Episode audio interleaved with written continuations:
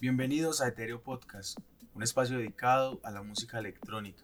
El día de hoy nos encontramos desde la Academia de DJs Quality Records. Les habla Junior Cardoso y nos acompaña uno de los DJs y promotores más reconocidos de la ciudad de Pereira, Ado. Queremos agradecerle por estar presente el día de hoy y a los oyentes por tomarse el tiempo de escucharnos. Junior, eh, muchas gracias por la invitación. Eh, es un placer y un honor estar acá y nada, acá dispuesto a, a, responder lo que, me, lo que me quieran preguntar sobre todo este tiempo que hemos estado en la música. Claro que sí, para nosotros es un gusto también. Bueno, la idea de hoy es hablar pues de hacer un recopilatorio de toda la escena, de todo lo que ha tenido la oportunidad de vivir, de ir eh, transcurriendo en este tiempo y sabemos que es mucho. Entonces, pues para iniciar, Queremos saber cómo ha sido este periodo de coyuntura para un promotor de eventos como usted.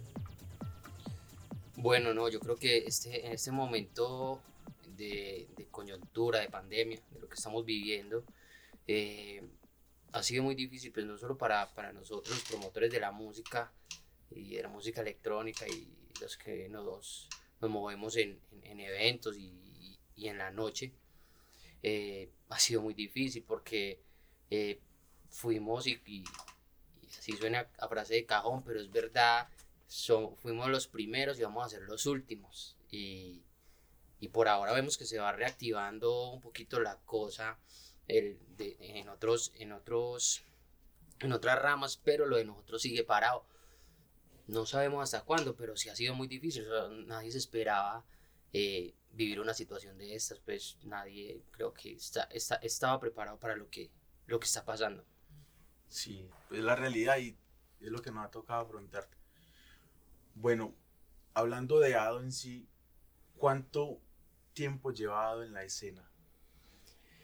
Bueno, eh, ya llevamos 21 años, este año cumplimos 21 años.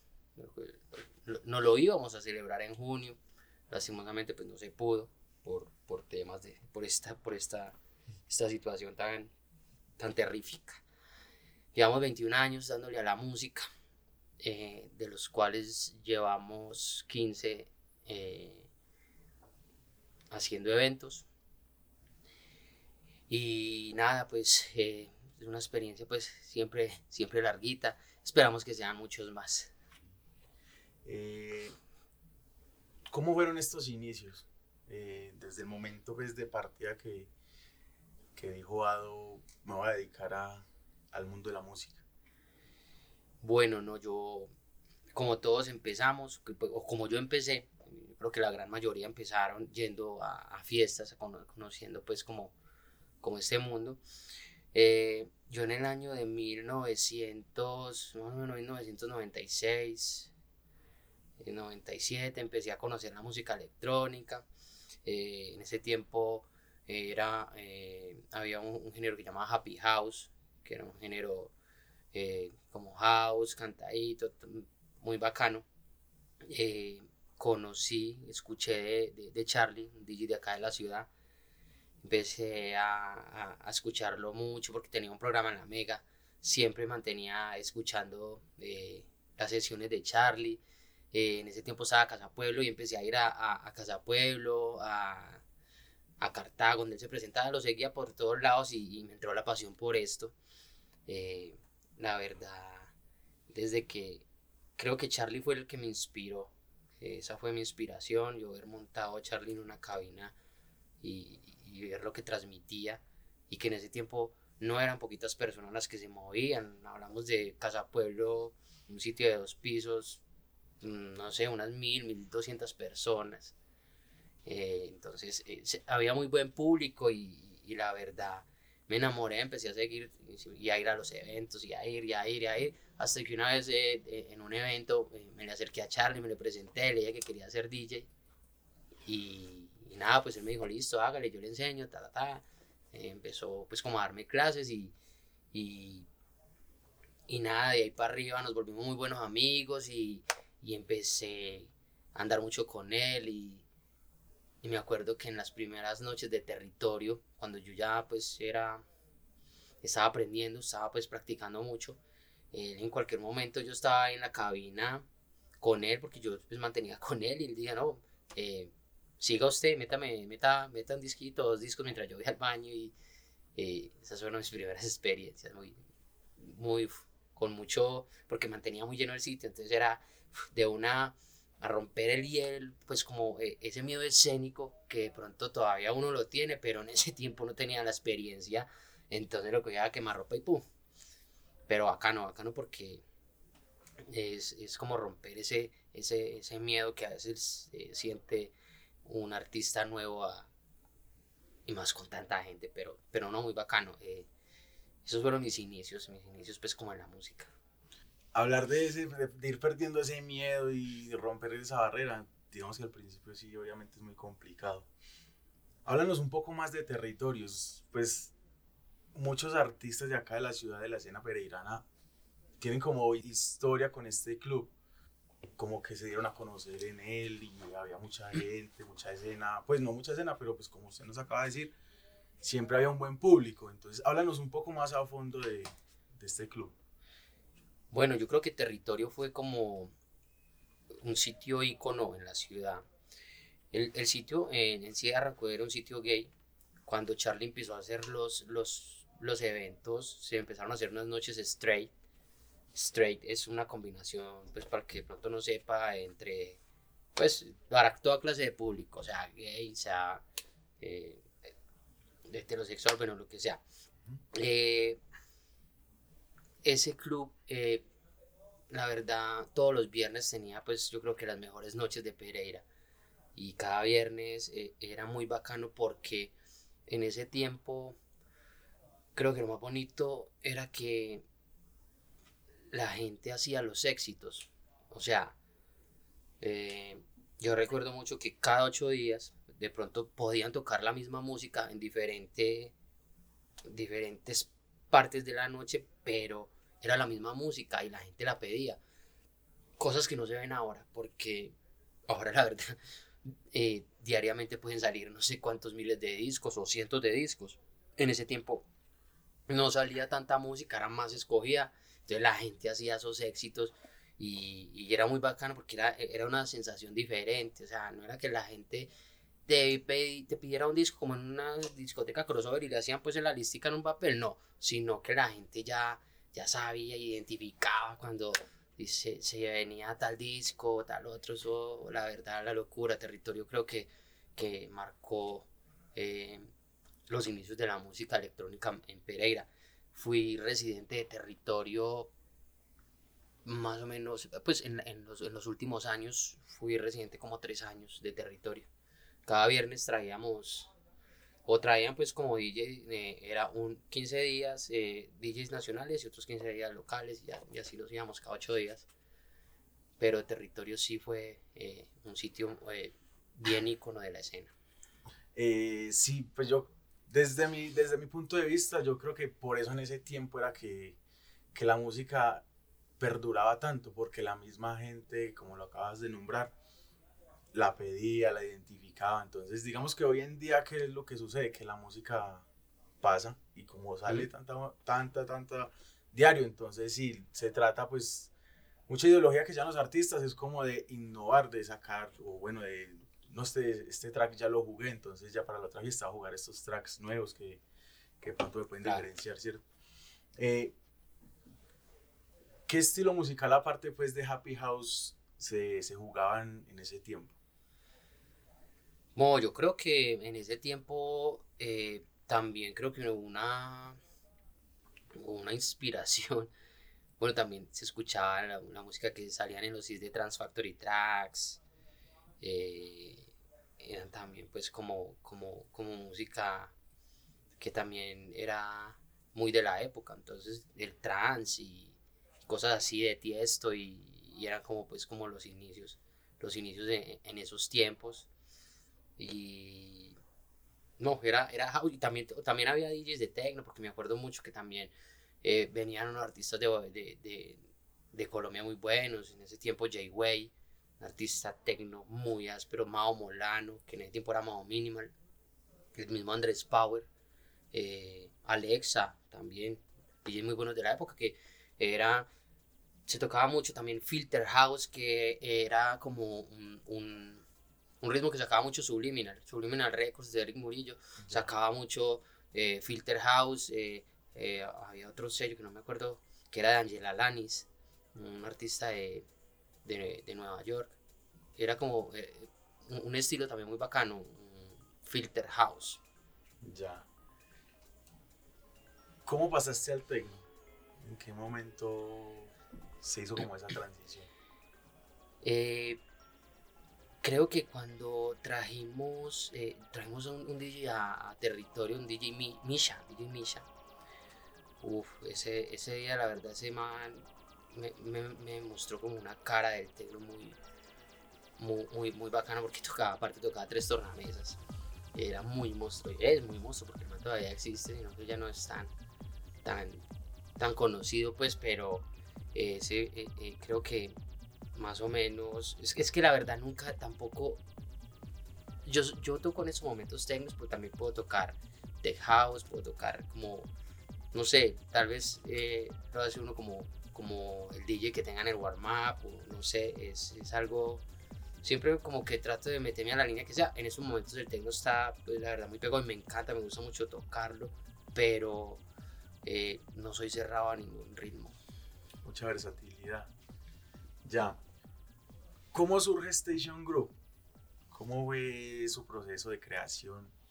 Bueno, no, Station Group nació eh, con la idea de empezar a traer artistas internacionales a, la ciudad. Eh, empezamos eh, Juanosa, Juanosa y yo.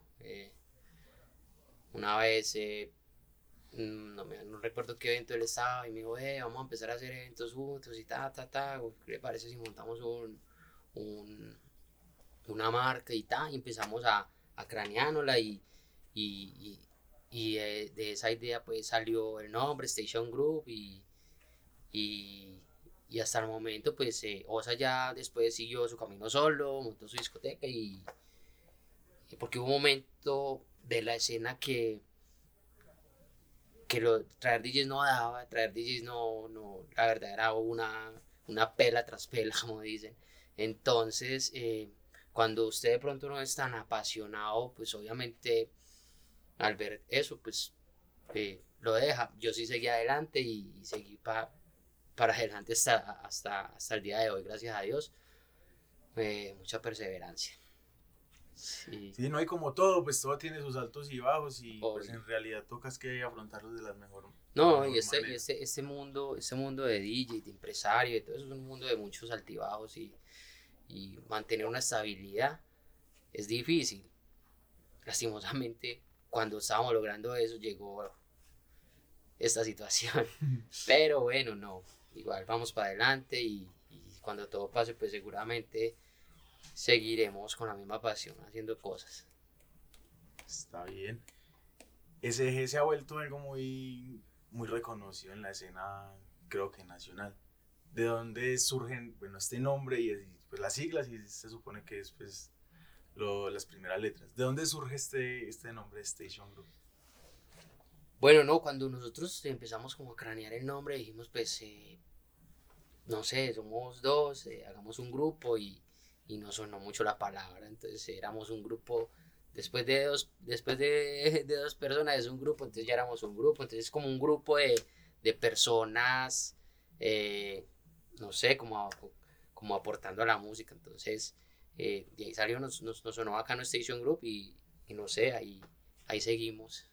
Y muy buena acogida, ese nombre suena mucho en realidad. Eh, ¿Qué tienes proyectado para, para SG?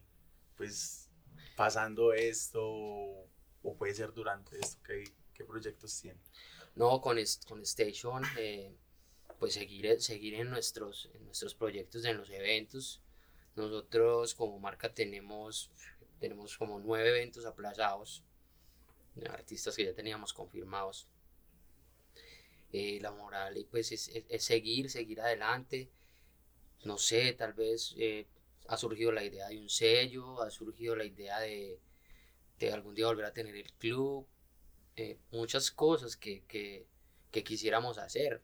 Mm, creo que hay que esperar a que todo esto pase y, y por, por pues, o sea, lo, más, lo más pronto es eh, los artistas que tenemos confirmados, eh, poderlos hacer.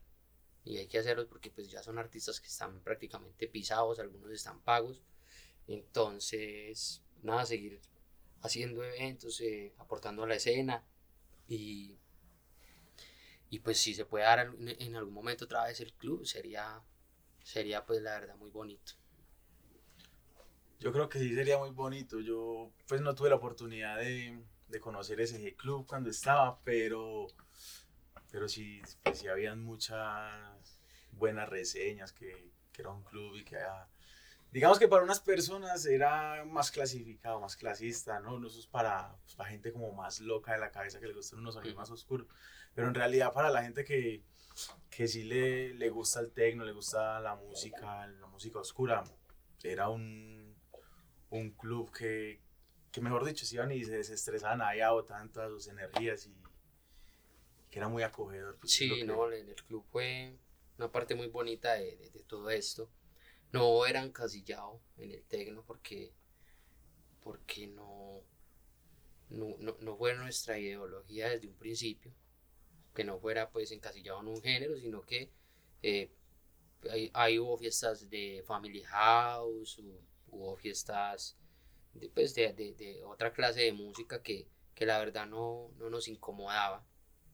Eh, fue un año larguito lo que duramos, pero fue una bonita experiencia y, y se aprendió mucho de allí.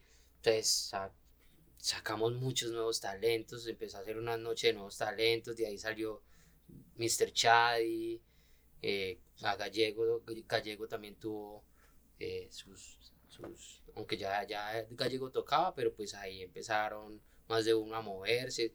Entonces Sheldon, un pelado que también salió de las noches de nuevos talentos. Y más de uno, no recuerdo mucho, pero, pero, pero sí hay más de uno que, que estas noches que hicimos en SG salieron y, todavía son DJ y todavía están por ahí tocando. Eh, ¿En qué momento cree usted que que el tecno se acogió más acá en la ciudad? No, yo creo que el tecno ha tenido como sus épocas, porque digamos que ah, a principios de los del año 2000, no, no a principios, 2005, 2006, empezaron a haber eh, personas muy, muy apasionadas con el tecno. Entonces yo creo que desde esa época hay gente siguiendo el tecno. Lo que pasa es que ahora el tecno no es solo en Pereira, sino a nivel mundial se volvió algo más comercial. Entonces, por ende, eh, ya la gente eh, identifica el tecno demasiadamente fácil. Entonces, yo creo que por ahí de unos 3, 4 años eh, para atrás el tecno viene muy fuerte y, cada año se siente más. Yo creo que en estos momentos hay más facilidad de, identificar muchas más cosas, pues están las redes sociales, ya, ya corre la voz mucho más rápido. Sí, claro, claro. Cuando antes, pues... No, es que, es que, por ejemplo, a nosotros que somos los DJs de la vieja guardia, pues, por decirlo así, nosotros no nos tocó una fiesta donde eh, con, le, mandaban la ubicación o, o la anunciaban, eso era muy difícil, o sea tener el flyer de la fiesta en el tiempo en que yo iba a, las fiestas, solo tener el flyer era dificilísimo. Solo lo daban en algunas partes. Y con ese flyer, usted lo mostraba en la entrada, pagaba su entrada. Si usted no tenía ese flyer, no entraba. Era muy. Era como muy metódico, eso me, muy, me parecía bacano eso. Y no había redes sociales, las redes sociales, eh, pues, eh, facilitó todo, facilitó todo mucho. Pero en ese tiempo era bacano porque entonces la gente eh, que realmente era apasionada y hacía lo que sea por llegar allá. En este momento, ¿qué destaca de la escena local? La escena local, mucho talento. No sé, creo que los artistas pereiranos eh, en estos momentos creo que eh, hay mucho nivel, demasiado nivel en producción, muy, demasiado nivel en, en, DJ set, demasiado nivel en lives. Entonces creo que lo tenemos todo, muchos colectivos, eh, trabajando mucho. Me parece que Pereira está en un nivel excelente. O sea, Pereira no, no tiene que envidiarle eh, a ninguna ciudad, pues en cuanto a talento y artistas y todo, creo que acá lo tenemos todo, me parece pues que estamos muy fuertes en eso. Sí, la escena, la escena cafetera la podemos llamar así, la escena de Pereira en realidad ha ido, se ha ido formando, incluso eso lo, eso lo hablábamos en, en, el podcast pasado con, con PBRB y decíamos pues de que, que la escena ha ido evolucionando, que obviamente es cuestión de, de irla trabajando más y hacerla que surja un poco, pero en, sí no tiene verdad que, que, envidiarle a otra escena de pronto, bueno, es como, no, hay, necesidad de compararnos ni nada, sino que es cuestión de... O sea, en cantidad como en la ciudad, una ciudad es, pues pequeña, hay muy, muy, muy buena cantidad de artistas y muy buena calidad. Entonces creo que, que Pereira puede llegar a ser la capital de, de, la música electrónica, del techno, no sé, pero, pero sí Pereira es, es, un, es un, destino casi que obligado para cualquier artista internacional. Eh, ¿Cómo describes esta faceta de, de, promotor?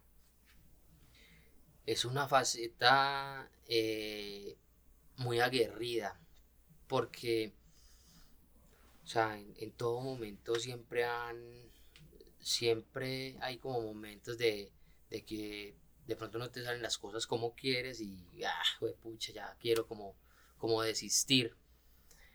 Eh, entonces por eso es, es, muy aguerrida, es muy aguerrida, muy, muy, mucho de, muy de paciencia, eh, de, de, estar siempre eh, al frente del cañón, dándole, dándole, dándole. Entonces a veces también es sufrida porque pronto hay, hay ocasiones que no te salen las cosas como es y y de pronto no quieres quedar mal con, con alguna persona, entonces eh, se vuelve de pronto algo muy complicado cuando de pronto no te salen las cosas como es, pero, pero a la final puedes ver a la gente, ver después los recuerdos, las fotos, eh, las puestas en escena, todo eso es demasiado gratificante, entonces, eh, no sé, es, una, es, es muy bonito, pero pero hay que, hay que llevarlo con paciencia. Sí, me imagino, ¿no? Y yo creo que se maneja, se, se maneja mucho estrés, mucho... Sí, o sea, yo, por ejemplo, cuando, cuando hacía eventos, eh, hacía, no sé, no, recuerdo el año, por ahí 2010, 2011, yo fumaba cigarrillo y yo cuando hacía un evento, yo eh, antes del evento me podía fumar un, paquete de cigarrillos antes de montarme a tocar, por decir. Entonces, eh, ahí un nivel de estrés demasiado porque bueno, también en el tiempo que, en el tiempo que, por decir, fumaba cigarrillo, en el tiempo donde las, las, cosas no estaban como tan bien, entonces, pucha, eso era muy difícil, obviamente, en ese tiempo de pronto también había competencias, como la de hoy, pero lo que pasa es que la diferencia de, ese, de esa época a la de hoy es que eh, dos, tres fiestas en una noche, puede haber gente para todo. Mientras que en ese tiempo, si una se llenaba la otra, chao. Claro, ya menos. Menos, menos gente, mejor dicho. Menos gente, sí. Bueno, Ado, eh, estamos llegando, o llegamos al final de, de la entrevista. Mm, muy interesante, la verdad, pues todo lo que nos acabas de compartir si de pronto nos puedes contar qué artistas se vienen después de la pandemia, como para que los oyentes estén alertas, qué se puede venir más para este Edition Group, que, que digas, no, ya estás, sino qué pasa esta, esta pandemia. Bueno, no, lo, lo, que la gente conocía, bueno, se vienen los, los 999, se viene Paco Zuna, se viene Electric Indigo, se viene Shaiga Back to Back, eh, ¿cuál es? Shifted, Shaiga Back to Back, Shifted, eh, Dasha Rush, eh, también teníamos a Remco Equilder, sí, eh, Nusha, también teníamos, ¿qué más teníamos por ahí?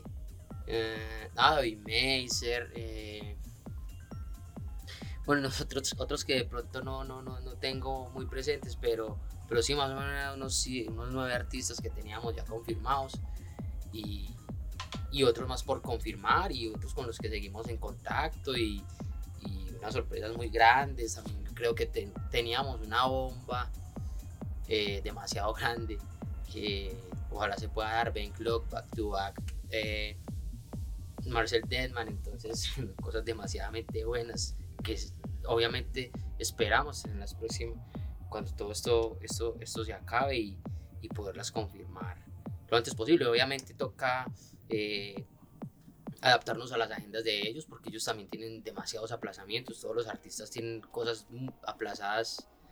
Eh, imagínate pues con, con, tanto tiempo, pero pues nada, son cosas que ya están habladas y que, y que, y que las agencias siempre pues como que no respetan eh, esos bookings.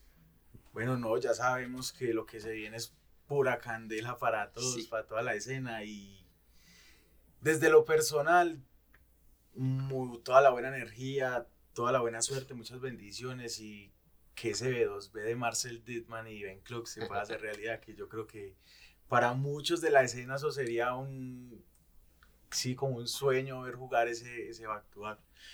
Bueno, ya hemos llegado al final. Eh, recuerden que esto pues fue un nuevo episodio de Etereo Podcast. Queremos agradecerle de nuevo a Ado por, por aceptarnos esta invitación, por dedicarnos este, este buen tiempo. De verdad que muy agradecidos, Ado. Eh, recuerden que venimos cada 15 días un el jueves con, con, otra entrega. Y nada, muchas gracias pues a todos por, por escucharnos. Nos vemos para la próxima.